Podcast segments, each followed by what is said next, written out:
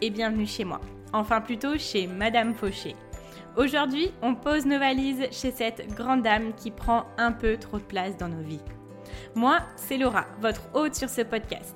Chaque semaine, on aborde le sujet de l'argent pour le mettre au service de vos ambitions et reprendre le pouvoir sur votre vie. Alors, prêt à sortir de la fauche? Faisons le chemin ensemble, sans pression, pas à pas, comme à la maison. Vous êtes prêts? C'est parti Hello à tous, je suis ravie aujourd'hui de vous présenter la discussion que j'ai eue avec Aline de The Bee Boost.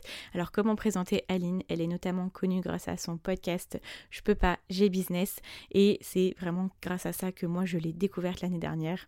Elle est aussi la fondatrice de la BSB Academy, un programme business sur 4 mois.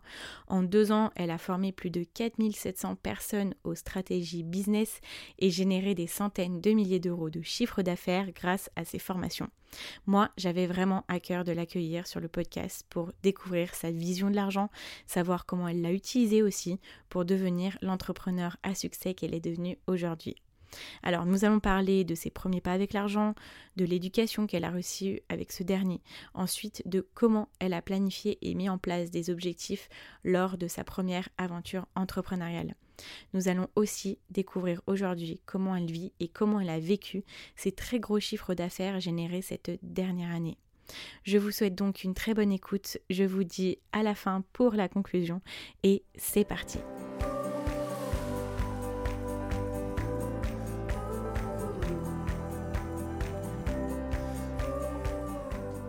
Hello Aline Salut Laura Comment tu vas?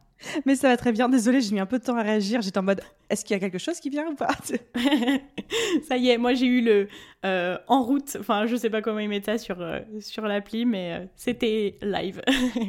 Merci à toi du coup de d'avoir répondu présente pour, pour venir dans le, le, podcast. Je suis vraiment super honorée de, de t'accueillir et et très honnêtement, j'ai vraiment hâte de te poser toutes les questions que j'ai préparées parce que c'est des vraies questions que moi je me pose. Euh, c'est euh, voilà des choses qui m'intéressent énormément. Euh, donc voilà, je suis ravie et j'ai hâte du coup qu'on discute ensemble. Mais je suis ravie d'être là. Je ne sais pas si on a le droit de dire aux gens la manière dont tu m'as invité sur le podcast, mais je ne pouvais pas refuser dans tous les cas, quoi. Ben oui, oui, tu peux le dire. Après, c'est vrai que j'en ai pas parlé, mais j'ai fait. Euh, je me suis dit en fait. Elle m'a fait une demande euh, en mariage, c'était tellement mignon quoi. ouais, c'est ça. Bon, en fait, euh, pour tout vous dire, ce qui s'est passé, c'est que c'était en mai, c'est ça, que tu es, mm-hmm. es venu sur Annecy. Moi, j'habite pas loin d'Annecy et quand j'ai vu que tu venais, je me suis dit, franchement, je veux vraiment que, enfin, je voulais vraiment te rencontrer, quoi. Et je t'avoue que j'avais cette petite idée de t'inviter et je me suis dit c'est le moment quoi, c'est une opportunité, je peux pas passer à côté. Et du coup, bah, je t'ai préparé un petit quelque chose quoi. Une petite boîte avec des cadeaux, des surprises et une invitation euh, en grande pompe à venir sur le podcast et du coup, euh, j'aurais pas pu dire non. Ouais. non mais j'étais trop contente, surtout que juste avant, tu m'avais fait une mini audit de mon compte Instagram. Ah mais oui, c'est vrai, pendant la conférence, tu avais été euh, mon cobaye. Ouais, c'est ça. Aline a dit euh, bon si quelqu'un veut euh, veut que je donne euh, son avis mon avis sur sur son compte Instagram qu'il se qu'il se prononce et du coup je me suis dit moi je veux savoir. donc et il est très cool d'ailleurs ton compte. Ah bah merci. Ça me touche beaucoup. Alors, du coup, bah, pour les personnes qui ne te connaissent pas encore, je t'invite du coup à te présenter. Voilà, dis-nous tout, Aline, qui es-tu? Alors, du coup, je m'appelle Aline, ça on l'avait compris. Je suis coach business. Donc, mon métier, c'est vraiment d'accompagner les entrepreneurs. Plutôt, je travaille beaucoup avec des femmes, on va pas se mentir. Donc, plutôt les femmes entrepreneurs à développer leur activité pour euh, trouver plus de clients, euh, mieux s'organiser, arriver à vivre de leur passion, de leur métier, etc. Et je le fais à travers principalement de la formation en ligne et une tonne de contenu gratuit, donc euh, Instagram, podcast, articles de blog, etc., etc.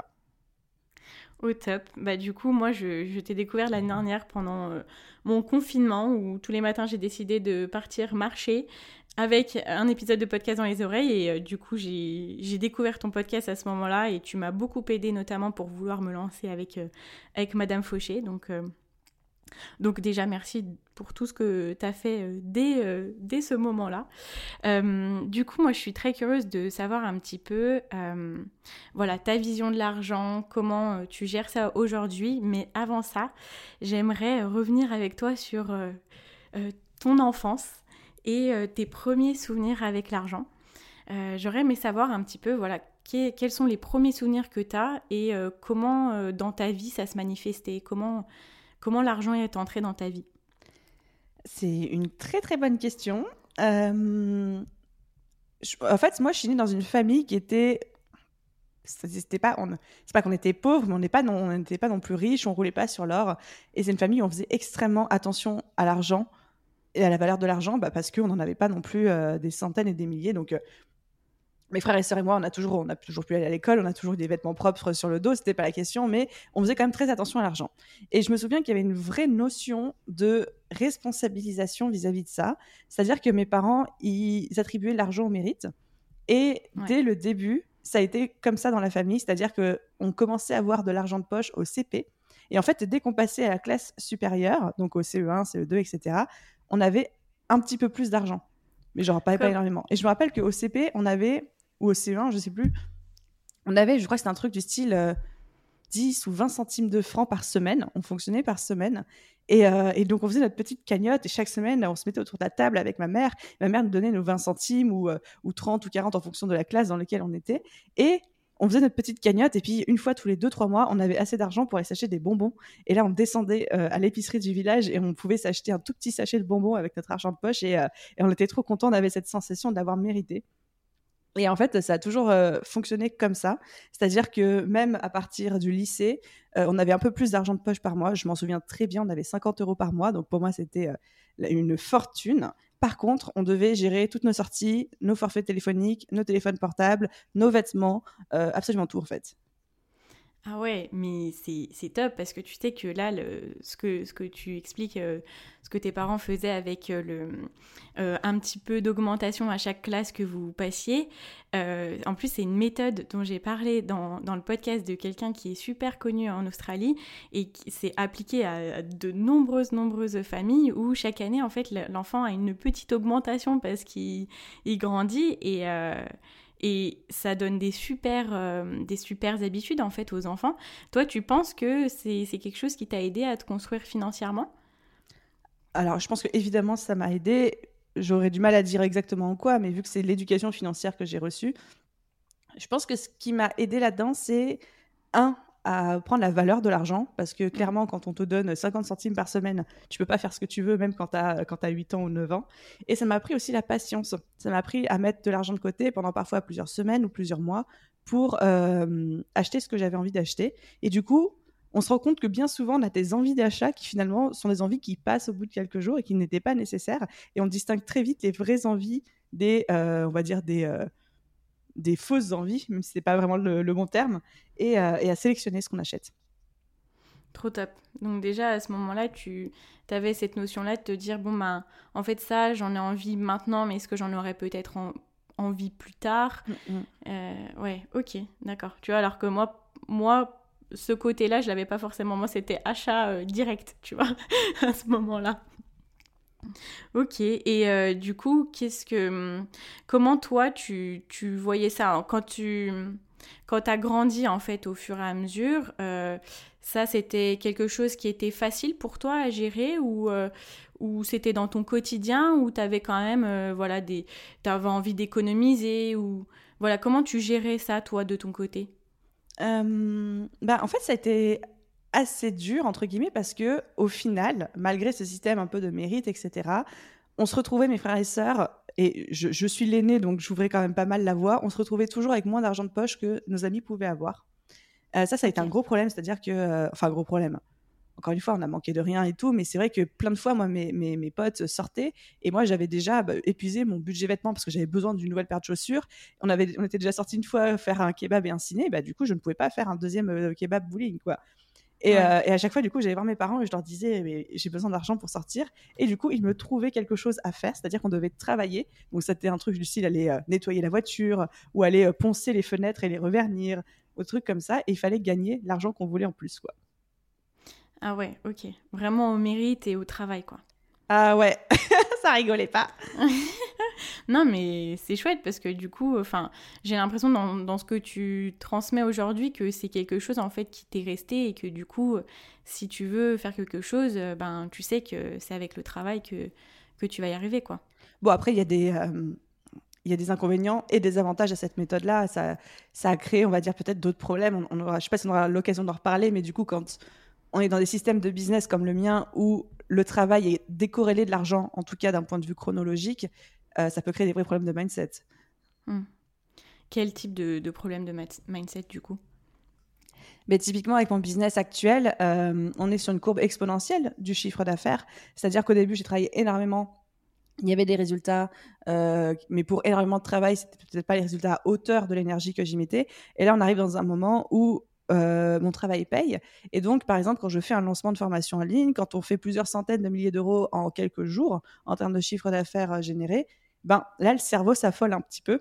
Mmh. et il y a le syndrome de l'imposteur qui rattrape en mode ben, qu'est-ce que tu as fait pour mériter autant d'argent d'un coup? Et en fait, cette notion de bah, c'est tout le travail que tu fais depuis trois ans qui vient de payer en dix jours, c'est tellement pas, euh, bah, on va dire, l'éducation que j'ai reçue que c'est très, très, très dur à, à encaisser en fait. Ok, d'accord, ouais, je vois. Ok, bah écoute, euh, je serais ravie d'en parler avec toi un peu plus tard, euh, du coup, dans, dans l'épisode. Euh, du coup, quand tu as commencé, toi, à te faire ton propre argent, est-ce que tu as commencé à, à, faire des petits, des petits boulots ou est-ce que voilà, tu étais à fond dans tes études? Voilà, Comment tu as commencé à, à devenir un peu plus indépendante, on va dire, face à, à l'argent de poche, en fait? Ouais, ben, je pense que à peu près comme beaucoup de personnes, hein, dès que j'ai eu 16-17 ans, donc l'âge légal pour travailler l'été, euh, j'ai des petits boulots, j'étais caissière, je faisais de la mise au rayon euh, dans le supermarché du coin, je bossais un petit peu l'été, j'ai vendu des glaces, j'ai fait des crêpes, enfin un peu tout ça. Et euh, bon, bah, c'était cool, j'étais contente. Hein. C'était une bonne, bonne première approche du monde du travail. Je sais pas si ça répond à ta question. Ah oui, non, mais si, si, carrément. Et du coup, à ce moment-là, ton argent, tu gérais toujours de la même façon, tu tu, tu gardais, t'économisais, mais est-ce que tu avais toujours cette, cette différence-là entre euh, tes amis, par exemple, qui avaient peut-être un peu plus d'argent, des fois, euh, pour euh, faire des sorties, etc. Ou là, à ce moment-là, tu avais un peu plus de liberté financière, on va dire? Enfin, à notre échelle, hein, quand, on est, oui. quand on a cet âge-là, mais... Je pense que ça, allait, ça faisait un petit peu plus d'argent, sachant que tu vois, toujours pour, pour, en revenir à mon éducation, nos parents nous ont toujours payé nos études. Donc en fait, dès que je travaillais l'été, à la différence de certains que j'admire beaucoup, c'était purement de l'argent de poche. Et c'était pas forcément pour payer mes études, payer un loyer et tout. Euh, donc euh, effectivement, là, il y avait beaucoup plus de liberté, la possibilité de se faire plaisir, euh, d'investir dans des trucs qui étaient peut-être un peu plus frivoles et moins utiles que s'acheter une nouvelle paire de chaussures parce que l'autre avait des trous dedans, quoi, tu vois. Ouais, ouais, carrément. Ok. Et, et du coup, toi, tu as, tu as, tu as commencé euh, entrepreneuse directement après tes études ou pas? Euh, Alors, oui et non. Ouais. Euh, en fait, c'était l'objectif, évidemment, de tout de suite commencer à être freelance, sauf que bah, j'avais pas d'argent à ce moment-là, au moment où je voulais me lancer, parce que ben, c'était le deal de la famille. On te paye tes études, mais une fois que tu as terminé tes études, tu te débrouilles. Voilà, c'était c'était clairement le deal annoncé. Et en fait, donc, quand j'ai décidé de laisser tomber mon école euh, de publicité, commerce, euh, communication, pardon, pour devenir freelance, j'avais pas de sous. J'avais pas de sous, j'avais un loyer à payer. À l'époque, j'habitais euh, avec mon copain et tout, mais ça faisait quand même de l'argent à sortir tous les mois. Et mmh. du coup, j'ai décidé que j'avais besoin de travailler. Et après avoir fait quelques calculs, je me suis dit, en mangeant des pâtes, en me serrant la ceinture, j'ai besoin de 2000 euros de côté. Et quand j'aurai 2000 euros de côté, je peux me donner 4 mois, parce que je sais qu'avec 500 euros par mois, j'arrivais à tout juste à payer mon loyer et mes pâtes. Et euh, du coup, je me suis dit, bah voilà, avec 2000 euh, euros de côté, je pourrais me lancer en tant que freelance et j'aurais 4 mois pour vivre de mon activité. Ça me semblait un bon plan. Et du coup, j'ai bossé comme caissière euh, chez Monoprix pendant 6 mois pour arriver à mettre ces 2000 euros de côté. Et quand j'ai eu les 2000 euros de côté, j'ai dit bye bye au poste de caissière et je me suis lancée comme freelance dans la retouche photo. Ok, donc tu avais ton plan en fait. J'avais mon plan de match. J'ai 4 mois. Ouais, trop top. Et du coup, à la fin de ces quatre mois, est-ce que déjà comment t'as vécu ces quatre mois en te disant dans quatre mois il faut que que, que je m'en sorte quoi? Euh, Ben alors, c'était un vrai challenge. Je le prenais comme un défi. Donc, j'avais vraiment mis mon ego là-dedans, en mode tu vas y arriver, tu dois prouver que tu en es capable.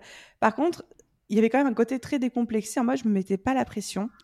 Euh, je savais que s'il y avait le moindre souci, que si ça me prenait plus long que quatre mois, ou que si j'avais besoin de plus de temps, je pouvais retourner caissière, tu vois. Ou je, ou je pouvais trouver un autre boulot. Donc, c'était plus un challenge pour mon ego, mais il n'y avait pas de stress, ni de peur, ni de pression par rapport à je vais me retrouver sous un pont si j'y arrive pas, quoi.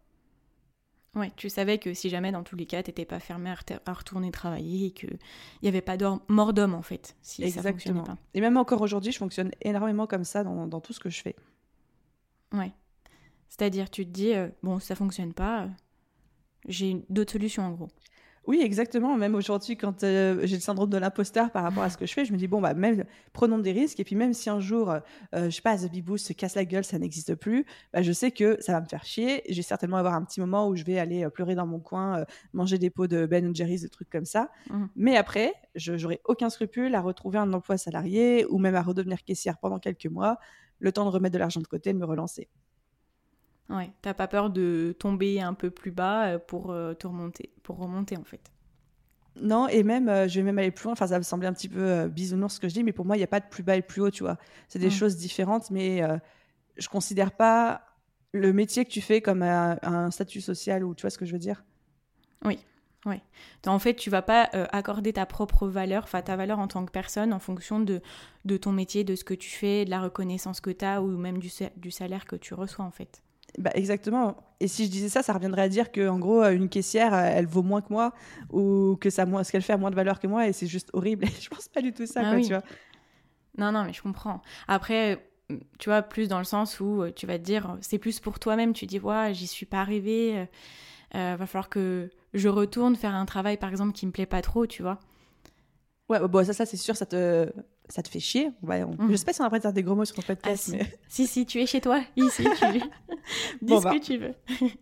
ça te fait chier, du coup, évidemment qu'il y a, l'ego qui, qui, parle et qui est pas content, mais au-delà de ça, bah, on ravale notre fierté, on y retourne et puis on retourne au charbon, quoi.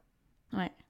Ouais, ben, moi, c'est un petit peu ce que je me dis parce que, euh, tu vois, par exemple, euh, je sais que j'ai encore à peu près un an pour, euh, pour gagner ma vie avec Madame Fauché et je sais que si ce ne sera pas le cas à ce moment-là, bah, je me dis, bon, bah, au pire, c'est pas grave, je retournerai travailler dans. Enfin, je retournerai travailler entre guillemets, parce que comme... c'est pas comme si je travaillais pas maintenant, mais je retournerai dans un emploi euh, plus euh, classique, et puis après, ben, je m'en sortirai, et puis c'est pas grave, quoi. Mais, euh, mais c'est vrai que, ouais, tu vois, pour, pour ton ego, en fait, c'est plus. Moi, je le sens plus comme un. Pour ton ego, tu vois. Te dire, ah, bah, j'y mm-hmm. suis pas arrivée. ah oui, non, mais c'est sûr qu'il y, a une partie d'ego. Mais bon, l'ego n'a jamais tout fait personne. Hein. Oui, on est bien d'accord. c'est ça.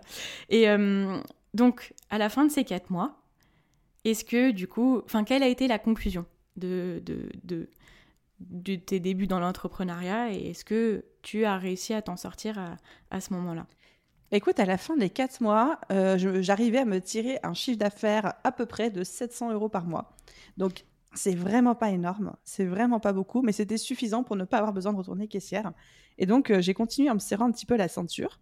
J'étais très contente, je vivais clairement ma meilleure vie, j'étais absolument ravie de cette euh, liberté. Et après, du coup, le chiffre d'affaires commençait à grossir euh, de plus en plus, jusqu'à ce que ça devienne une activité très confortable. Enfin, s'il faut parler un petit peu chiffres, on va dire qu'en deux, en deux ans de freelancing, j'étais arrivée à des niveaux de revenus qui étaient entre 8 et 10 000 euros de chiffre d'affaires par mois en tant que freelance, donc c'est plutôt très confortable.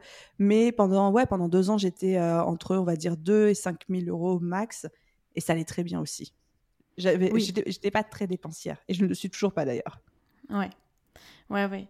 Et euh, donc, tu t'es pas dit, déjà à ce moment-là, tu t'es pas dit, ouais, j'ai un super chiffre d'affaires, j'ai bien évolué, tu t'es pas dit, euh, allez, bah tiens, je vais m'acheter une, je sais pas, enfin, je vais m'acheter un énorme sac de luxe ou un truc euh, un peu euh, excentrique, tu vois. Euh, t'as pas eu ce réflexe-là? Alors, absolument pas. Je t'avoue que même aujourd'hui encore, je ne l'ai pas. Et ça me fait rire parce que j'avais cette discussion avec une amie il n'y a pas très longtemps qui me, dit, qui me, qui me posait cette question justement en me disant bah, avec le chiffre d'affaires que tu fais aujourd'hui, bah, qu'est-ce que ça change dans ta vie? Quelles sont les choses que tu te permets que tu ne te permettais peut-être pas avant?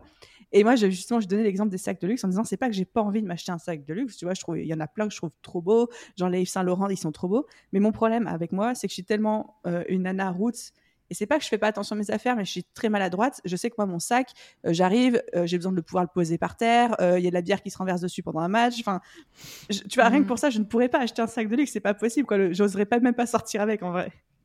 Ah, mais je te comprends totalement. Moi, c'est ça, je me dis, mais jamais je pourrais m'acheter un sac de luxe parce que je vais tellement le. Tu vois, moi, on m'appelle un peu de pied, de pied gauche, de main gauche. Donc, je me dis, au bout de 2-3 de, heures, il sera un peu abîmé. Donc euh, là, tu te dis, euh, c'est bon, quoi. En plus, c'est beaucoup d'argent et, euh, et tu te dis, non, c'est pas possible, quoi. Donc, vaut mieux peut-être se cantonner à des jolis sacs, mais qui coûtent pas autant d'argent et que tu sais que tu pleureras pas si, si tu l'as abîmé, quoi. Exactement, c'est exactement ça. Alors, après avoir, euh, avoir euh, fait ces deux ans en tant que, en tant que freelance, donc rappelle-nous du coup, tu faisais quoi comme activité à ce moment-là? Ouais, je bossais dans la photographie et j'étais retoucheuse photo. Donc en fait, euh, c'est un métier qui est pas très connu, mais qui consiste à retoucher sur Photoshop les photos des photographes euh, alors, c'est principalement quand on travaille pour des grosses marques. Moi, j'étais spécialisée dans tout ce qui était le luxe, la beauté. Donc, c'est tout ce qui est euh, Chanel, Dior, Yves Saint Laurent, Louis Vuitton, euh, L'Oréal. Enfin, voilà, j'ai fait toutes ces grandes marques. Ok, d'accord. Et donc, Et des sacs de luxe, j'en voyais toute la journée, par contre. Ah oui, en plus, donc, tu avais ce côté-là où tu. Peut-être que ça donnait envie, ou pas? Mais même pas, mais par contre, c'était marrant parce que j'ai été énormément jugée parce que moi, je suis vraiment la nana. Encore aujourd'hui, je m'habille. Euh, alors, euh, on, on, a la vie qu'on a dessus, mais je m'habille euh, chez Mango, HM, Zara, etc. Et je me rappelle, ouais, effectivement, j'ai jamais eu non plus un goût vestimentaire ultra classou. Et quand j'étais dans tous ces univers, quand on marche dans les locaux chez L'Oréal ou quand on marche dans les locaux dans des marques de luxe et tout, on se fait juger, quoi, vraiment. Ah oui. Ouais, t'as eu ce ressenti-là Ah, complètement. Ah oui. Et ça, tu penses que c'était vraiment dû à, bah, je sais pas, l'apparence, le fait que tu ne portes pas euh, les mêmes choses que eux allaient porter? Ah oui, clairement, clairement. Ouais. Est-ce que ça, tu penses que c'est euh, ce qui fait parfois les, euh, les idées reçues entre bah, des personnes qui sont plus d'un milieu, d'un milieu, on va dire, lambda, ouais, les personnes qui viennent d'un milieu lambda qui vont se dire bah, les personnes qui sont d'un milieu un peu plus aisé vont nous juger sur notre apparence et que ça crée un peu un écart et, que, finalement on a un peu une mauvaise image euh, des personnes qui viennent d'un milieu plus aisé. Ou voilà qu'on va croiser dans des dans des euh, lieux euh, voilà comme tu dis Chanel etc alors, je pense que ça dépend. Enfin, je suis pas psychologue, je suis pas euh, so... comment ça s'appelle les gens qui étudient la, société ou truc comme ça, euh, sociologue? Euh, ouais, sociologue. Ok. Donc, j'aurais, je vais juste répondre avec moi mon expérience et mon filtre. je pense que ça dépend dans quel milieu tu évolues, dans quelle sphère. moi, je l'ai beaucoup ressenti quand j'étais freelance dans des agences, parce que dans les agences, dans les maisons de luxe, etc., il y a une grosse, grosse l'apparence joue énormément en fait entre les personnes, entre les salariés. Par contre, depuis que j'évolue dans la sphère entrepreneuriale et puis même tout récemment, c'est-à-dire ces 12 derniers mois, où je commence à avoir accès à, des personnes, à des cercles, à des rencontres auxquelles je n'avais pas accès avant. Et je me retrouve très régulièrement en soirée avec des gens qui font des millions, voire même des dizaines de millions de chiffres d'affaires par an, avec des bénéfices incroyables. Et ces gens-là, c'est des gens limite qui ont les chaussettes trouées, des vieux mmh. t-shirts H&M, qui n'en ont rien à faire de leur apparence, qui ne jugent personne d'autre sur leur apparence. Puis c'est quelqu'un avec qui tu vas parler en soirée un peu débraillé, puis d'un coup, au moment de partir, tu vas voir qu'il va prendre la Ferrari qui était garée dans le garage, quoi, tu vois. ouais, c'est, tu vas pas forcément le, voir sur eux, mais absolument pas. La plupart du temps, d'ailleurs, ça ne se voit pas. Mmh. Ouais, bah ça, en plus, euh, sur les réseaux sociaux, la comparaison se fait souvent quand on, on voit des photos de Mark Zuckerberg, Mark Zuckerberg, par exemple, Jeff Bezos, Bill Gates, ils sont habillés enfin, de façon totalement euh, normale, tu vois. Exactement. Ouais.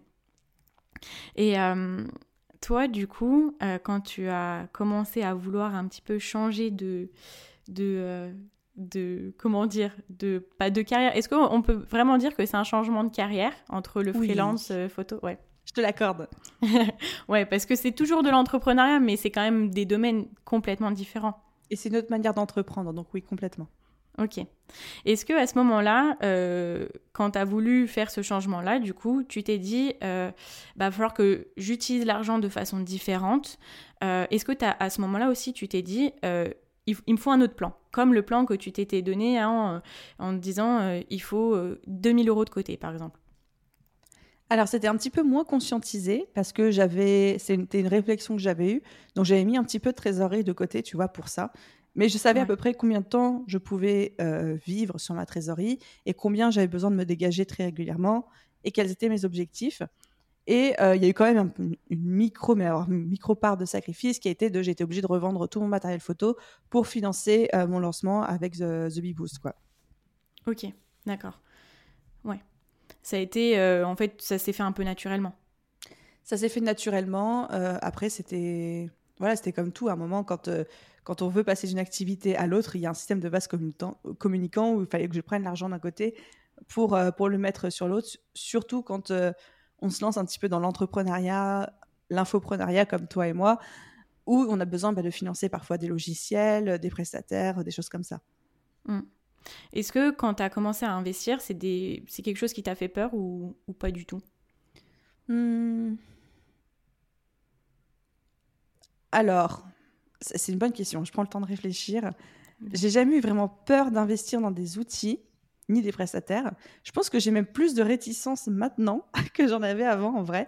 Tout ah simplement parce qu'avant, j'avais peut-être genre 5-6 euh, outils à payer par mois ou 5-6 euh, dépenses par mois. Là, aujourd'hui, j'en ai des dizaines entre les prestataires, euh, les différents outils, les différentes prestations. Et en fait, ce qui, c'est pas tant les montants qui me, qui me stressent, mais le fait qu'il y en ait partout, tu vois. Oui. En fait, il faut avoir une vision globale dans un dans beaucoup beaucoup de lignes en fait où tu as beaucoup de détails. Voilà, exactement. Ok, d'accord. Et euh, à ce moment-là, quand tu as démarré, c'était quoi ton plus gros challenge? Sans, sans ce côté où tu as commencé à te... Avant que tu commences à générer euh, beaucoup de revenus, au départ, ça a été quoi le, challenge? Euh, Alors, j'avais un gros challenge d'un point de vue mindset et syndrome de l'imposteur. C'est-à-dire que je connaissais ma valeur, j'avais fixé des tarifs sur ma valeur, mais moi, je ne me sentais pas légitime par rapport à ces tarifs, ces tarifs tu vois. C'est un peu la tête et le cœur. Dans la tête, je savais que c'était le bon tarif comme ça, puis les gens achetaient. Mais par contre, moi, j'ai mis beaucoup de temps, enfin beaucoup de temps, plusieurs mois, à me sentir 100% alignée avec ces tarifs-là. Dans le sens où, comme c'était une nouvelle activité pour moi, même si j'avais des témoignages, de la preuve sociale, de l'expertise, des résultats, comme c'était un nouveau métier, je me sentais pas légitime de demander les tarifs que je demandais, quoi. Ok. Mais c'est quand même des tarifs que tu as mis. Ah mais, c'est... ah, mais je me suis fait violence, je me suis... Euh, de toute façon, tu as compris que j'étais un petit peu comme ça. Euh, ah ouais, carrément, j'ai... Enfin, euh, c'est, c'est quoi C'est Il y a la petite Aline qui a botté les fesses du syndrome de l'imposteur dans ma tête en disant si t'es pas content, bah c'est pareil, quoi. Ouais, ok. Et du coup, qu'est-ce qui a fait qu'à un moment donné, tu, as... tu t'es senti légitime sur ces prix-là? Je pense à quel moment, en fait? Je pense que c'est vraiment à partir du moment où j'ai commencé à avoir de vrais résultats chez mes clients et je me suis dit, ok, c'est bon, ce que je fais, ça fonctionne. Ouais, ok. Ouais, où là, tu as la vraie, vraie preuve. Parce qu'au début, tu sais que, que, tu peux apporter des choses. Puis si les personnes, de toute façon, elles, elles viennent, elles prennent tes services, c'est parce qu'elles savent aussi et qu'elles elles croient en toi. Mais après, quand tu as vraiment les résultats, j'imagine que ça doit être un, un autre niveau où là, tu as vraiment la confirmation. C'est ça. La... Ça, c'est une difficulté, je trouve, qui est très propre euh, aux gens qui font de l'accompagnement, du coaching, du consulting. C'est qu'au tout début, ben, la plupart du temps, on l'a fait pour nous. Sauf que moi, je pars du principe que c'est pas parce qu'on a fait quelque chose pour nous qu'on a trouvé une recette magique. Parce que c'est pas parce que ça a fonctionné sur une personne que ça peut fonctionner sur beaucoup de personnes, tu vois. C'est de, de l'un à l'autre, il y a quand même un gros gap. Et du coup, bah, je m'étais un, petit peu, j'avais pris des, personnes en, test hein, gratuit, je m'étais entraînée, ça marchait pour ces personnes-là aussi. Donc je me suis dit, ok, si je me mets dedans, il y en a peut-être 4-5 pour qui ça fonctionne. Mais pareil, je me dis 4-5 à l'échelle de dizaines ou de centaines de personnes, c'est pas beaucoup. Donc en fait, j'avais vraiment besoin de valider que euh, l'expertise que j'avais, les connaissances que je donnais marchaient pour d'autres personnes que moi. Quoi. Ok. Et donc, tu as pris des personnes en gratuit. Tu as fait euh, des coachings gratuits. C'est vrai qu'on n'en avait pas parlé de ça, mais ouais, ça a été. Euh, d'ailleurs, c'était aussi ma stratégie quand je me suis lancée comme freelance. Je fais toujours un peu de gratuit, mais ce que j'appelle du gratuit très mesuré. C'est-à-dire qu'il y a une contrepartie qui n'est pas financière, mais il y a des contreparties. Donc, c'est pas du gratuit bénévole. C'est quand je me suis lancée pour faire de la retouche photo j'avais accepté quelques retouches gratuites, mais c'était à condition que, un, les photographes soient connus, deux, qu'ils aient déjà un pied, c'est-à-dire qu'ils soient déjà en contact avec des agences de luxe, euh, de cosmétiques, et trois, que les choses gratuites sur lesquelles je collaborais en tant que retoucheuse soient euh, à finalité de publication, c'est-à-dire sortent dans des magazines. Donc comme ça, même si moi j'étais pas rémunérée, j'avais quand même une publication dans un magazine et j'étais en contact direct avec un photographe qui bossait déjà pour Chanel, pour Dior, pour Yves Saint Laurent, et donc j'avais ma, ma porte d'entrée. Ok. Et pour le coaching, j'ai fait un petit peu ça aussi, c'est-à-dire que j'ai pris des personnes déjà où je savais qu'il y avait pardon, un vrai potentiel de développement de leur business et surtout qui, qui allaient accepter de me faire des témoignages, de la publicité, euh, de parler autour de moi, etc. etc. Ok, d'accord. Mais c'est super intéressant ça, tu vois, parce qu'au début dans l'infoprenariat, euh, il y a toujours cette question de prix et, et tu vois, le, côté euh, de ne pas se sentir légitime au départ, j'ai l'impression que tout le monde l'a, tu vois. Et, et, tu vois, ça, c'est des choses, en fait, on, Enfin, t'es la première personne, je pense, euh, que j'entends en, parler, de se dire, bon, bah, à la limite, euh, faire une, un côté gratuit pour pouvoir euh, avoir les résultats, te sentir plus légitime, etc. C'est trop intéressant. Mais je sais que c'est. Alors, moi, c'est un discours derrière lequel je, je reste, auquel je crois très fort. Encore une fois, je dis pas qu'il faut faire du gratuit tout le temps pendant des années sans aucune contrepartie, mais vraiment, l'idée de se dire, je vais en faire quelques-uns auprès de personnes que j'ai moi-même choisies pour des raisons très spécifiques en échange d'une contrepartie non financière, pour moi, ça peut être un outil ultra puissant pour se lancer, se faire connaître. Oui, parce que tu vas donner, mais tu vas recevoir parce que tu as mis certaines conditions et que la personne, quand elle y va, euh, elle sait que en contrepartie, euh, voilà, t'attends euh, certaines choses de leur part, quoi. Oui, puis ça peut être hyper, hyper porteur. J'ai n'importe quoi, mais tu vois, par exemple, toi, Laura, euh, tu me disais tout à l'heure qu'il te restait, euh, te restait un peu moins d'un an pour arriver à vivre de ton, activité. J'ai n'importe quoi, mais peut-être que demain tu vas décrocher une influenceuse. Tu vas lui mm. proposer gratuitement de l'aider sur X ou Y point parce qu'elle aura euh, manifesté ce besoin. En échange que elle, elle parle de toi, et ben peut-être que cette action et cette personne unique que tu vas accompagner gratuitement, et ben après ça va déboucher sur énormément de bouche à oreille, de recommandations, et tu pourras tout de suite vivre de ton activité. Mm. Ouais, carrément. Donner et recevoir. Exactement. Ouais. Ok, trop bien, trop, trop inspirant. Je prends des notes en même temps. Mais je suis contente. Euh, ok, alors, donc on était au départ de The Bee Boost, au début, les challenges financiers que tu as eus. Euh, comment euh, tes revenus ont évolué pour les personnes voilà, qui, sont pas qui, ne te connaissaient pas ou qui n'ont pas vu voilà, ce que, ce que tu as créé ces dernières années?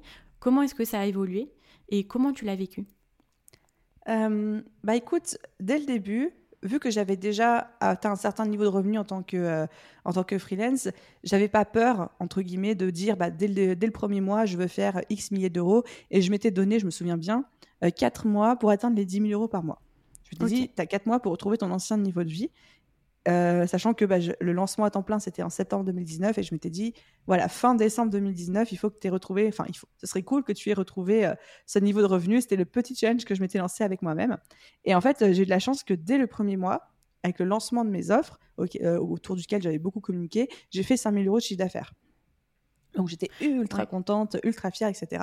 Après, ça a un petit peu baissé les mois suivants parce que forcément, ben, j'avais des clients, euh, j'avais moins de place et donc je pouvais booker moins d'accompagnement d'un coup. Et euh, fin décembre 2019, j'étais pas du tout à 10 000 euros par mois comme, euh, comme je l'avais voulu. Et du coup, je me disais, mais qu'est-ce que je peux faire pour atteindre mes 10 000 euros par mois? Et c'est là que j'ai eu la fameuse idée de lancer la bêta test de la BSB Academy. C'est-à-dire que je voulais, je savais que je voulais lancer une grosse formation business. Je savais que ça allait venir très certainement en septembre 2020, etc. Ça, c'était dans ma tête. Sauf que à l'époque, j'avais pas envisagé de faire une version test.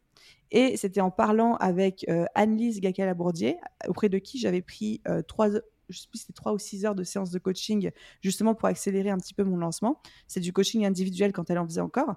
Et on en parlait et elle m'avait dit, mais tu sais, il y a ce principe des bêta-tests qui à la fois te permettrait d'avoir un gros niveau de revenu et en plus de tester ton programme à l'avance pour être sûr bah, que ça que ça corresponde bien, que ça se passe bien avec les élèves, euh, pour co-créer un petit peu le truc. Et je me suis dit, mais oui, on va faire ça. Et du coup, ben, j'avais lancé, euh, j'ai lancé ma première bêta test et du coup, j'ai eu 10 bah, personnes à 1000 euros dans le mois de janvier 2020. Et donc, ça m'a fait mon premier mois à 10 000 euros. Plus des autres petits trucs à côté, quoi. Trop top. Tu t'es dit, comment est-ce que je peux faire? Et tu as essayé de, de rechercher les ressources, quoi c'est un petit peu ça. Je, pense que des fois, par rapport à l'argent, au chiffre d'affaires, on a tendance à trop se compliquer la tête, alors que bien souvent, dans 80%, 90% des cas, la réponse, elle se trouve dans de quoi j'ai besoin, en termes de chiffres, combien, et combien il faut que je vende de quoi pour atteindre ce chiffre-là. C'est très bête. Hein. Et comment tu... Parce qu'il y a le chiffre d'affaires et après il y a ton bénéfice. Oui. Est-ce que ça, t'es OK d'en parler de...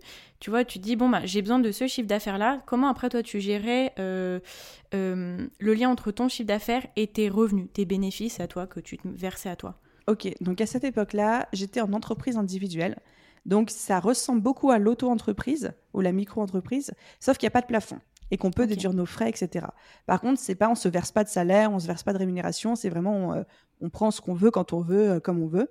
Et moi, j'avais fait mon, j'avais un tableau que, que j'ai créé quand j'étais freelance, hein. donc c'était il y a longtemps. Et en fait, euh, dans ce tableau, il y avait plusieurs lignes, plusieurs colonnes, et dès que je rentrais une facture qui m'était versée, ça calculait automatiquement bah, les 40% de charges, les 10% de matelas de sécurité, les 20% de TVA, et moi, il me restait 20 ou à 30%.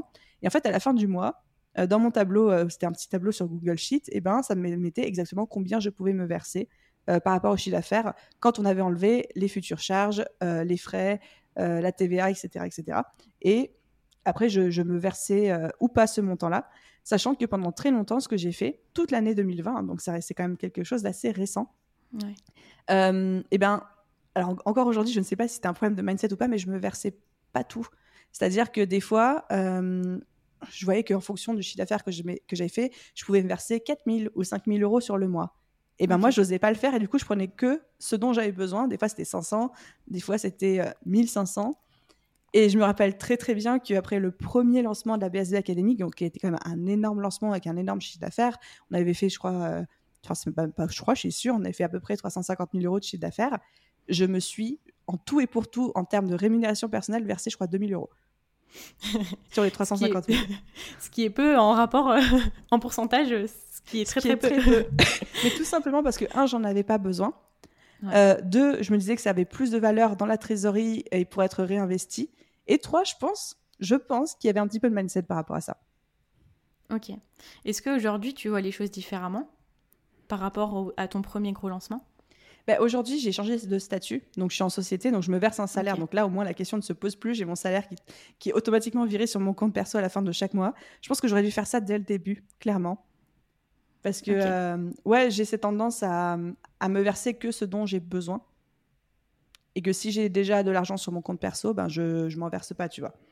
Ce qui, est, ce qui est, entre guillemets, pas optimal comme solution, parce qu'on pourrait très bien se dire, bah, tu prends quand même et tu investis, ou tu, tu te payes des choses que tu as envie de payer, ou tu te fais plaisir, mais et c'est là où je pense qu'il y a un petit peu les limites de l'éducation que j'ai reçue. Euh, moi, le tu te fais plaisir, c'est pas quelque chose que je connais. C'est-à-dire que je commence à peine à découvrir ça. Euh, je crois le, enfin, c'est très rare que j'achète des trucs juste pour me faire plaisir, quoi. Ouais. Alors que tu vas t'acheter euh, plus souvent des choses que tu as vraiment besoin d'avoir alors, j'ai aucun souci à investir dans mon business. Euh, dès qu'il faut acheter du nouveau matériel, bien payer un prestataire, euh, payer des choses à droite à gauche. Enfin, là, je vais, je vais faire plaisir et faire plaisir à mon prestataire. Par contre, pour moi, mes dépenses euh, personnelles, c'est beaucoup plus compliqué. Et même pour te donner un exemple qui m'est arrivé la semaine dernière, qui était très drôle. donc la semaine dernière, j'étais à Barcelone dans le cadre d'un séminaire, etc. Et donc évidemment, tout passe en frais d'entreprise parce que parce que c'est pour le pour le business. Et donc je prenais l'avion et tout machin. Et pour la première fois de ma vie, j'arrivais quelques jours avant à Barcelone pour profiter. Je me suis dit, bah, euh, félicite-toi pour ton dernier lancement, ton lancement d'avril 2021. Fais-toi un kiff, prends un hôtel de luxe. Et donc, pour la première fois de ma vie, j'ai dormi dans un hôtel 5 étoiles où euh, je crois que les deux nuits m'ont coûté 800 euros. 400 euros la nuit. Mais je me sentais pas à ma place. Ouais. Je me sentais pas bien du tout, en vrai, tu vois. Est-ce que tu disais euh, socialement ou est-ce que tu disais je le mérite pas ou j'aurais pu dépenser mon argent ailleurs? C'était quoi que tu te disais euh, Non, je pense que c'est déjà socialement, clairement, tu vois. Je me sentais pas, je me sentais pas à l'aise dans le hall de l'hôtel. Je me sentais pas à l'aise quand je parlais à la réception. Euh, mais là, pour le coup, on est purement dans le mindset. Hein. Et euh, mais j'avais du mal à en profiter en fait, clairement. Ouais. Ouais, je, je, peux comprendre totalement. Parce que c'est quand même un nouveau. Enfin, c'est pas un nouveau monde, mais tu arrives dans quelque chose qui est totalement qui, est quand même en, dehors de ce qu'on a l'habitude. Puis quand on est chez soi, on travaille, enfin on n'est pas forcément... Euh, puis vu ce que tu me dis euh, depuis le début, c'est que tu n'as pas forcément l'habitude de te, de, te, de te faire des gros plaisirs, etc. Donc j'imagine que ça doit être un, un sacré changement. Mais c'est un sacré changement pour le coup, on va pas se plaindre, ça fait plaisir d'apprendre, tu vois. Ah mais carrément. c'est des bons changements, c'est des bons problèmes à avoir, tu vois, de dire. Très bons problèmes à avoir. c'est ça. alors du coup, tu me parlais tout à l'heure du, du syndrome de l'imposteur que tu as eu au, moment, où tu t'es fait bah, un gros chiffre d'affaires tout, tout d'un coup. comment comment aujourd'hui, avec du recul, tu, tu, vois les choses et est-ce que tu, tu le vis différemment? Est-ce que tu l'as vécu différemment après ton deuxième lancement, par exemple?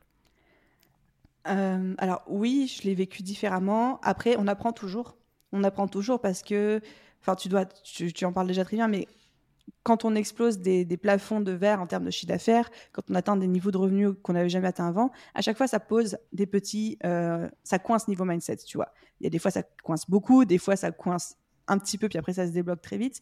Donc dès qu'on franchit des paliers, en tout cas moi c'est comme ça que je le ressens, ça coincouille. Et là j'arrive à un palier où il y a beaucoup d'argent, il y a beaucoup de trésorerie, mais j'ai l'impression que plus j'en gagne, plus j'ai du mal à dépenser parce que j'ai du mal à avoir la visibilité sur qu'est-ce qui m'appartient vraiment, qu'est-ce qui est des charges, qu'est-ce qui est euh, des frais, qu'est-ce qui est de la TVA, euh, comment je gère, est-ce que j'ai le droit de tout dépenser, est-ce qu'il faut que je garde, à quel moment, combien je dois garder euh, en prévisionnel si tout se casse la gueule. Enfin, et en fait, je me retrouve plutôt dans une situation où c'est pas que je suis pas à l'aise avec l'argent, mais c'est surtout je, je m'en méfie un peu parce que je sais pas qu'est-ce mm. qui est vraiment là et qu'est-ce qu'il va falloir que je ressorte.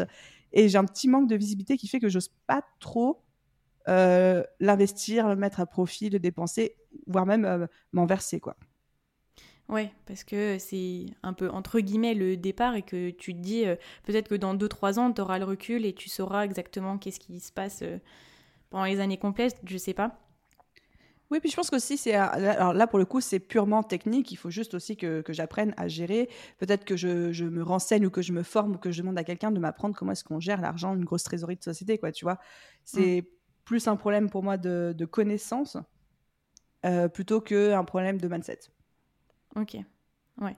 Ouais, donc après, ça, c'est quelque chose qui se résout. Euh, c'est en cours, euh, c'est en cours. Ouais, voilà, c'est ça.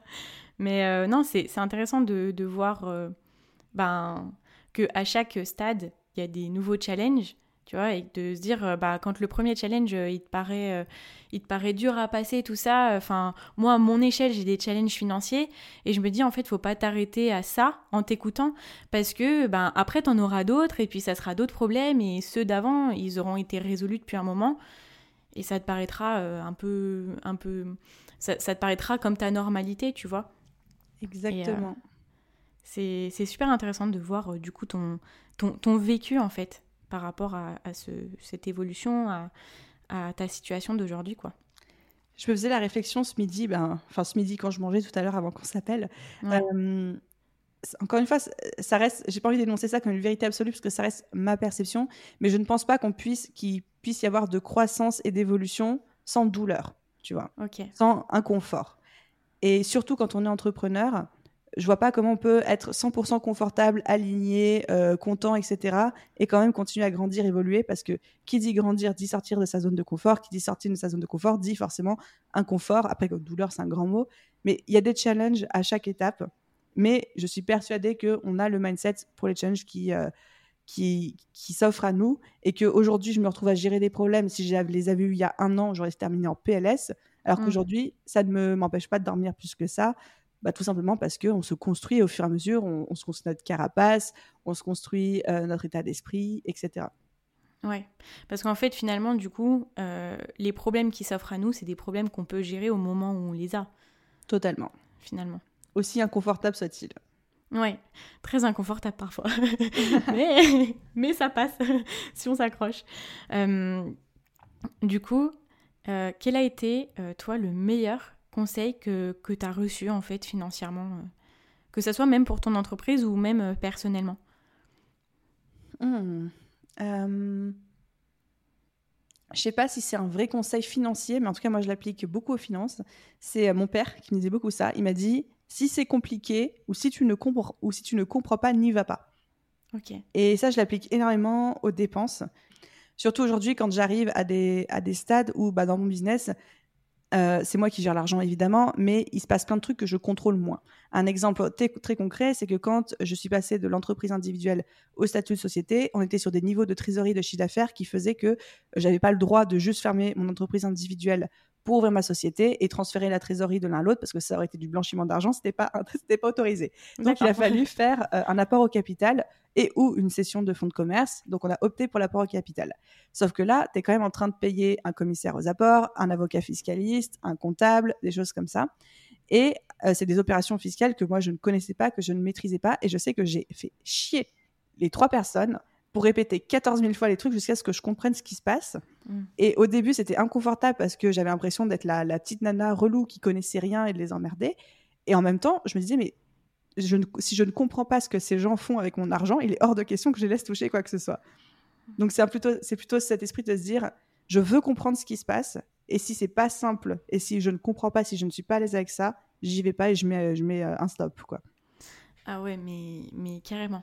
Carrément, c'est trop bien, tu vois, parce que moi, ma vocation avec, euh, avec Madame Fauché, le podcast, c'est de donner des infos qu'on nous donne soit de façon difficile, euh, que ce soit dans les médias ou dans des livres ou quoi, sur l'argent, et de permettre aux personnes de comprendre facilement euh, toutes, les, toutes les infos qu'on peut avoir, tu vois.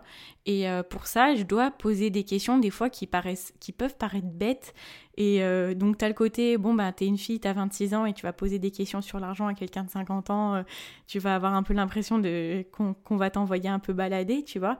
Mais, mais je suis tellement d'accord, c'est trop important de poser des questions. Des fois, tu peux avoir l'impression de te dire ouais, ben ça va être bête, les gens ils vont me dire, euh, mais qu'est-ce qu'elle m'embête à me poser ces questions-là Et puis je te l'ai déjà dit deux fois. Mais, euh, mais ouais, c'est ça. Et puis ça aide parce qu'après tu dis, bon, bah ça y est, j'ai compris en fait. Mm, mm. Et tu vois, un exemple qui peut-être parlera aussi à un grand nombre d'entre nous, parce que c'est quelque chose que j'ai toujours appliqué dans ma vie. La première fois que je suis allée souscrire une assurance habitation. Donc, on en a tous, hein, des assurances d'habitation. Donc, j'avais 23, 24 ans.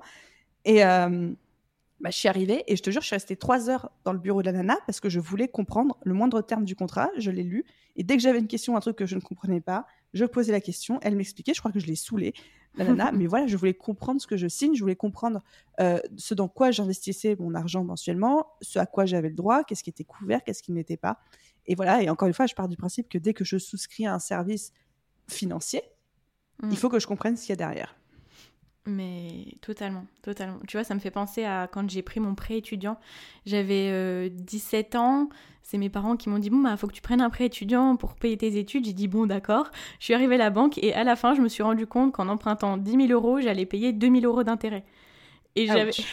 et je me suis dit, en fait, moi j'ai été choquée. Je me suis dit, mais on m'a pas dit ça. Enfin, j'aurais peut-être réfléchi à deux fois avant de le savoir et tout. Mais moi, j'ai pas posé de questions. Puis à cette époque-là, ben, moi je me dis, bon, bah allez, on y va quoi.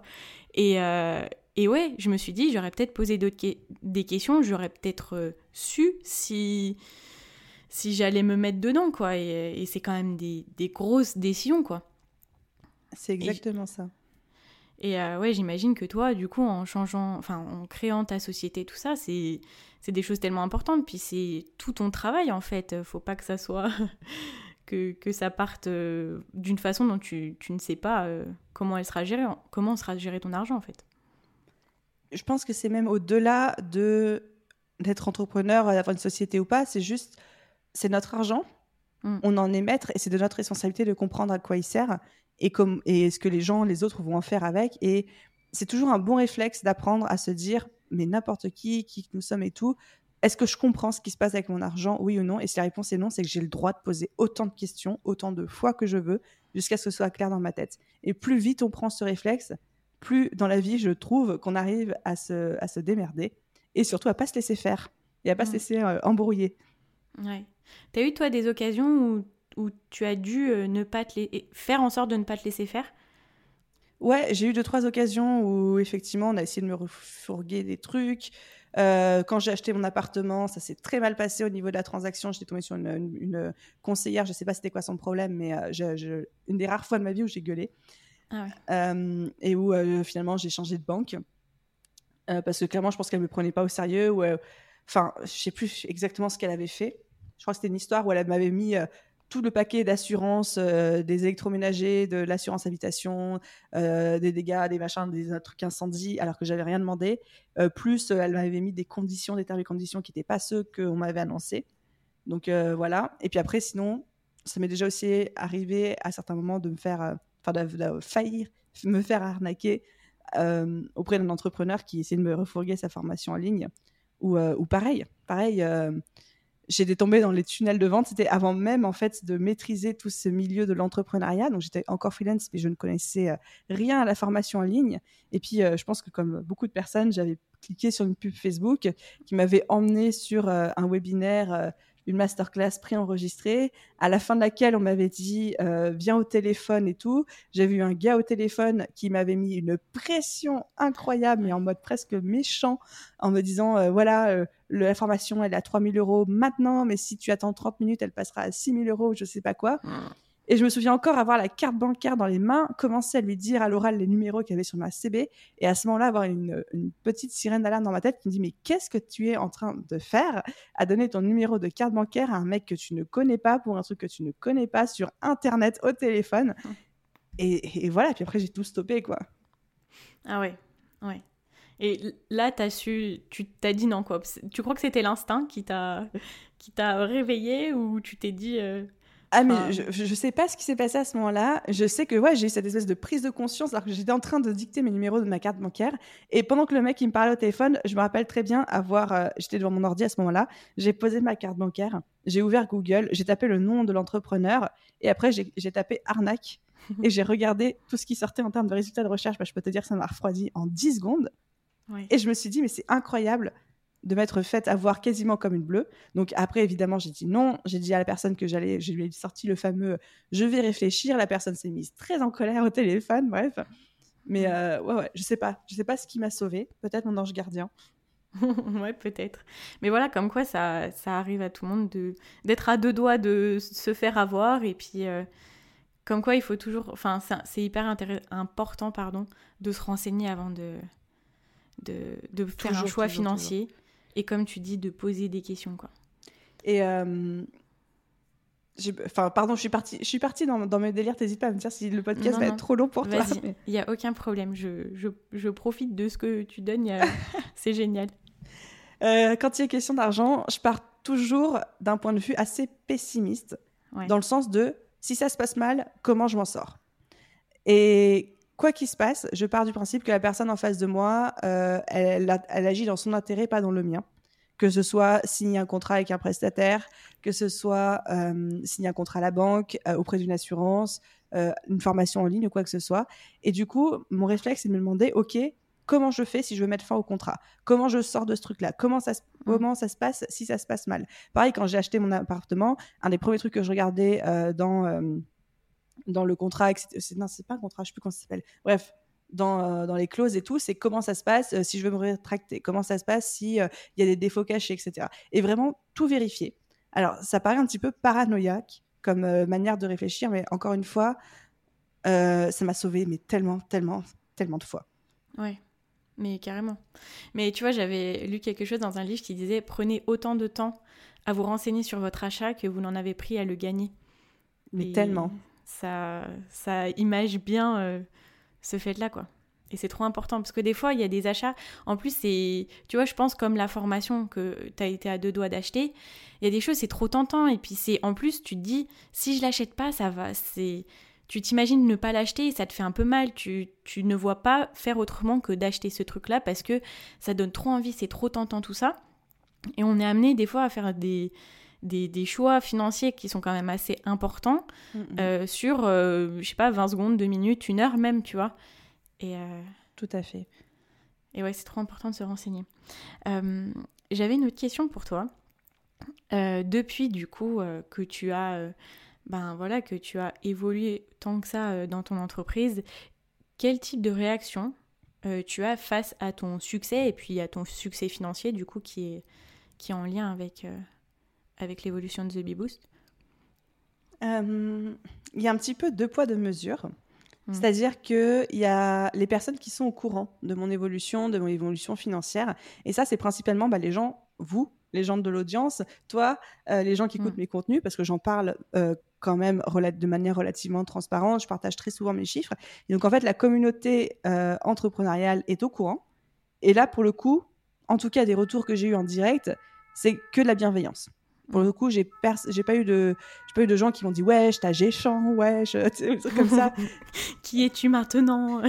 Et donc du coup, auprès de la de, on va dire de la communauté de collègues et de gens qui sont mm. dans mon milieu, j'ai eu que des retours bienveillants. Alors évidemment, je me fais pas euh, je me je ne me leurre pas, il y a certainement des personnes qui sont moins d'accord ou qui, qui qui sont moins contents pour moi, mais c'est pas personne en tout cas m'a fait ce retour euh, de manière frontale. J'ai pas eu de critiques, j'ai pas eu de trolls ni quoi que ce soit.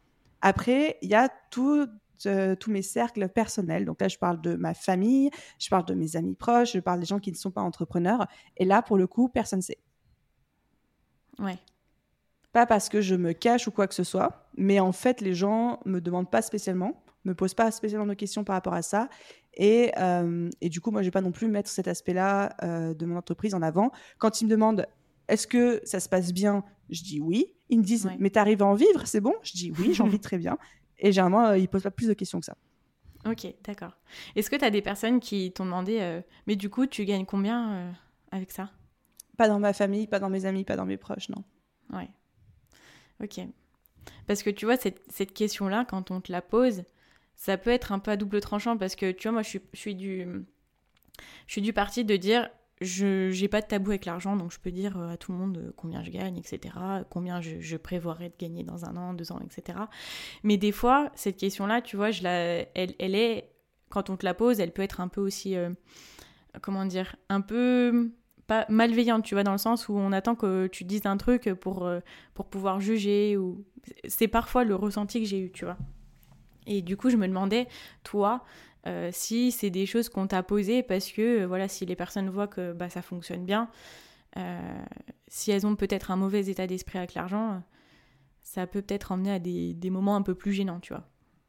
C'est totalement vrai.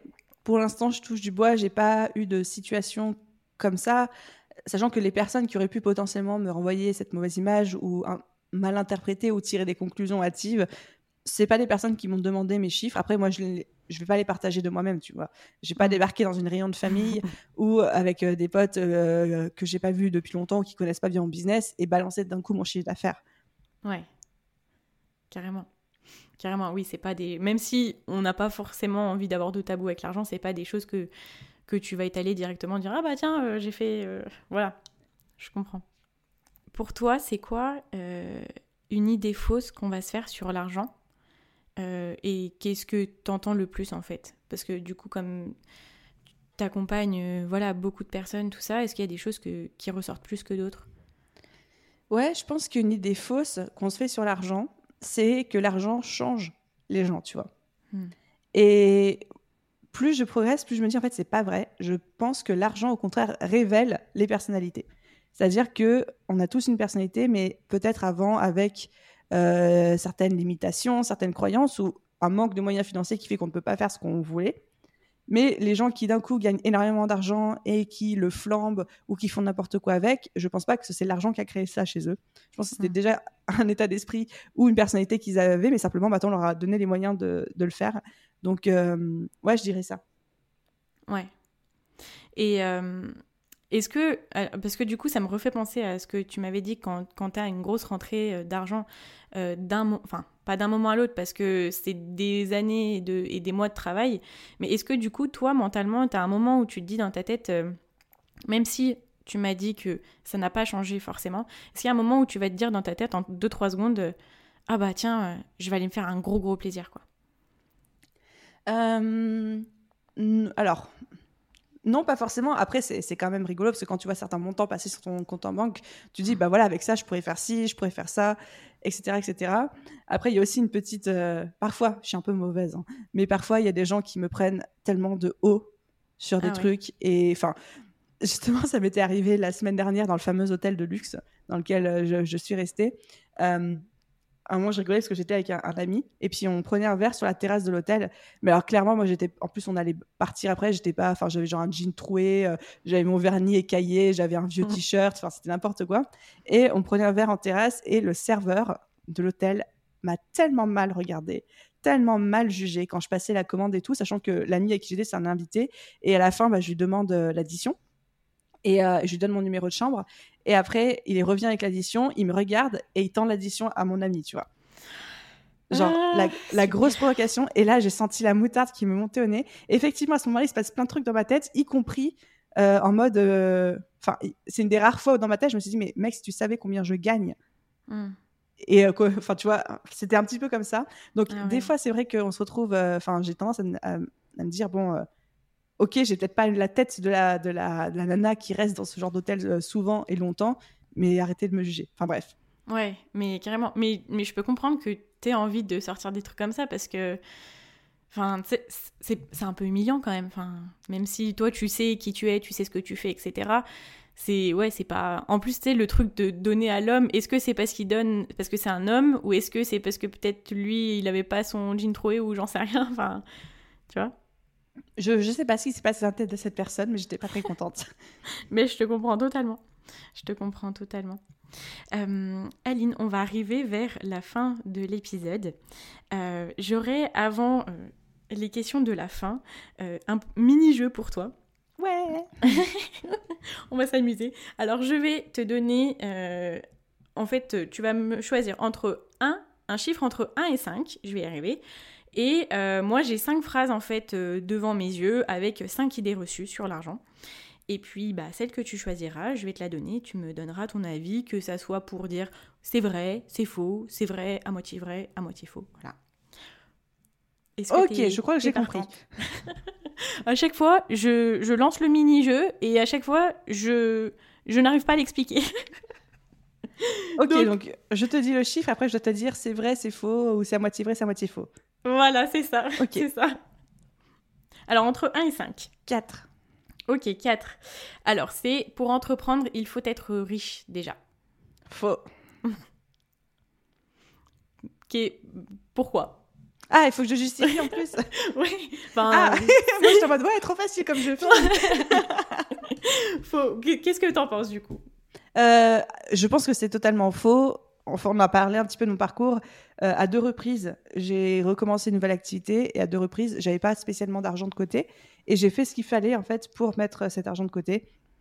De plus en plus, je crois énormément à la débrouille. Aujourd'hui, il y a tellement de d'outils qui sont gratuits, de solutions qui sont gratuites. Alors, certes, pouvoir investir dès le début, ça, accélère, ça aide à accélérer, à, à pouvoir peut-être démarrer plus vite, générer des revenus plus vite, mais je pense pas que ce soit obligatoire. Ok, d'accord. Bah, merci pour ton avis. Euh, maintenant, on arrive vers la fin du podcast, du coup. Euh, Qu'est-ce qui t'inspire au quotidien? Qu'est-ce qui te fait te lever le matin et te dire euh, vas-y, go? En vrai de vrai, de manière bisounours, pas bisounours et tout, enfin si c'est un peu bisounours, mais pas trop. 100% ultra honnête, ce que tu penses. Mais en fait, en vrai, les matins où j'arrive pas à me lever, j'allume mon téléphone et je vais sur Instagram et je parle avec des gens. Et, et les retours que j'ai de la communauté, les échanges que j'ai avec certaines personnes, en fait, c'est ça, au quotidien, le moteur. Hmm. Bah, c'est trop bien. C'est trop bien. Enfin, c'est- bien parce que tu te dis, euh, tu crées quelque chose pour aider euh, des personnes et en fait, en soi, en retour, c'est elle qui t'aide en soi. Ah. Je dis souvent, j'ai la, la meilleure communauté du monde. euh, Enfin, j'en changerai pas pour, pour tout l'or du monde, justement. Ouais, je comprends. Je comprends. Euh, qui est-ce que tu aimerais voir, du coup, sur, ou plutôt entendre sur le podcast pour parler, du coup, de la thématique de l'argent?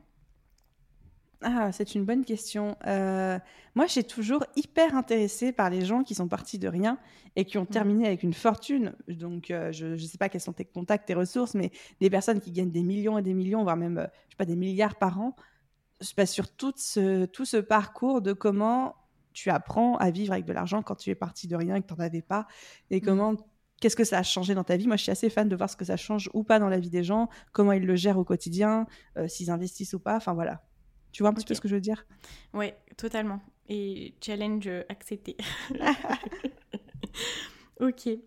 Euh, on va arriver à la question signature du podcast. Euh, Aline, c'est quoi pour toi mettre l'argent au service de tes ambitions? Euh, Eh bien, il y a deux choses, il y a deux aspects. Je pense que l'argent, euh, la première étape, c'est qu'il doit nous mettre à l'abri et en sécurité financière et en liberté financière. C'est-à-dire qu'il y a tout un premier step qui est, pas, qui est souvent le- d'ailleurs le plus dur à atteindre, de pouvoir se dire je, je dépense mon argent et je peux me payer entre guillemets tout ce que je veux dans la limite du raisonnable sans me soucier plus ou moins des chiffres. Et ça, je pense que c'est l'objectif de 100% des entrepreneurs qui se lancent, c'est d'avoir cette espèce de liberté slash sécurité financière, de ne pas être obligé de compter et de faire attention plus que ça. Alors évidemment, il faut faire attention à son argent, etc. Mais de pouvoir se dire, bah, si demain je veux partir en vacances, je pars. Ou si euh, demain ma voiture tombe en panne et que je dois racheter une, je rachète une. Et pas que ça devienne un stress. Donc déjà, l'étape numéro un, de mettre l'argent au service de ses ambitions, c'est de se libérer, pour moi, de cette charge mentale et de ce stress qui peuvent être causés par un manque ou par trop peu d'argent. Et ensuite, on arrive à l'étape numéro 2, qui est là, après l'argent, est là pour euh, accélérer ton développement. Et ça peut se faire de plein de manières différentes. Ça peut être en investissant, ça peut être en investissant sur nous, sur notre développement euh, personnel et professionnel. Ça peut être, euh, moi dans mon cas, en investissant dans ma société, sur des prestataires, en créant de l'emploi. Ça peut être en investissant dans des associations pour des, des causes qui, qui, nous, qui nous tiennent à cœur, etc. Trop bien. Bah, merci pour ce, pour ta vision de, de l'argent au service de nos ambitions. C'est euh, trop inspirant. Eh ben, je suis contente si ma réponse te parle. Elle venait du fond du cœur. Exactement. ouais, trop bien. Euh, où est-ce qu'on peut te retrouver? Euh, eh bien, on va faire très simple. Instagram, TheBeBoost, T-H-E-B-B-O-O-S-T. Et voilà, c'est le, le, plus simple. Ok, bah ça sera du coup dans la description de l'épisode. Merci. merci beaucoup Aline d'être venue chez Madame Fauché, c'était un grand plaisir. Mais attends, c'était super. J'ai adoré notre échange et un grand merci à toi et un grand merci à tous ceux qui, euh, qui auront écouté cet épisode. Bah, N'hésitez pas à nous faire vos retours. Euh, je serais ravie de, de savoir ce que vous en avez pensé et du coup si vous allez poser plus de questions euh, avant de faire un choix financier. Exactement. Réfléchissez, n'hésitez pas tant que c'est pas clair pour vous, posez des questions, quitte à paraître bête, on s'en fout. Voilà, exactement. Trop top. Merci à toi Aline et puis à bientôt. Merci Laura, bye. Bye bye. Voilà, c'est maintenant la fin de cet épisode. J'ai été vraiment ravie de vous le présenter aujourd'hui. Je suis très fière de pouvoir vous apporter encore plus d'informations qui viennent d'autres entrepreneurs. Merci encore à Aline d'avoir partagé avec tellement de transparence sa vision financière, mais aussi de nous avoir parlé sans tabou des challenges qui se présentent à elle actuellement dans la gestion de son argent. Cette conversation a pour moi été d'une richesse incroyable. J'ai envie de vous dire, c'est exactement pour ça qu'existe le podcast de Madame Fauché. Il est là pour pouvoir se nourrir et apprendre des personnes qui nous inspirent financièrement. J'espère de tout cœur que cet épisode vous a plu. Je vous invite à le partager à un maximum pour que chaque personne qui souhaite devenir entrepreneur et utiliser son argent de la bonne façon pour réussir puisse entendre l'expérience d'Aline. Pour m'aider à rendre le podcast plus visible, je vous invite à venir mettre une note de 5 étoiles sur Apple Podcast ou un commentaire que je lis à chaque fois. Ou alors vous pouvez venir vous abonner sur la plateforme de votre choix. Vraiment, ça m'aide beaucoup. Ensemble, faisons en sorte que de plus en plus de personnes aient une super relation avec l'argent et veuillent avec joie mettre l'argent au service de ses ambitions, n'est-ce pas? Je vous dis à très vite dans un nouvel épisode. Et surtout, en attendant, n'oubliez pas que vos ambitions n'attendent pas. Ciao ciao